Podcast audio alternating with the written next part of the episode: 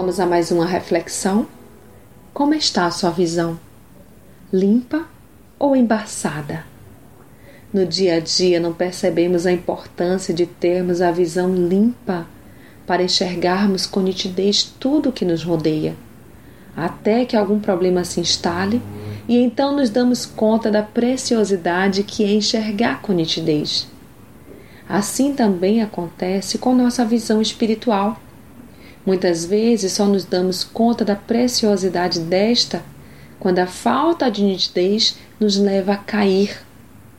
E este é o grande perigo que enfrentamos quando não buscamos em Deus o foco certo da visão espiritual. E Eliseu orou: Senhor, abre os olhos dele para que veja. Então o Senhor abriu os olhos do rapaz, que olhou e viu as colinas cheias de cavalos e carros de fogo ao redor de Eliseu.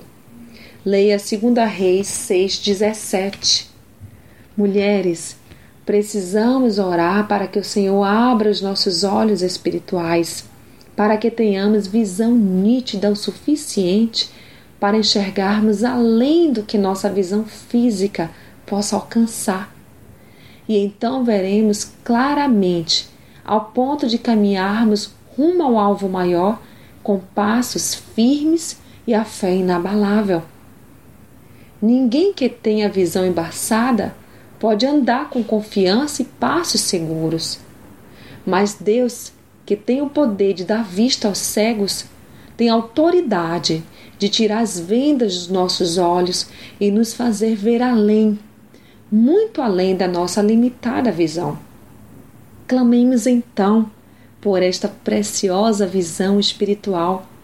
Foquemos nossos olhos em Cristo e marchemos rumo ao grande propósito dele em nossa vida e recebamos a vitória que por ele nos está proposta.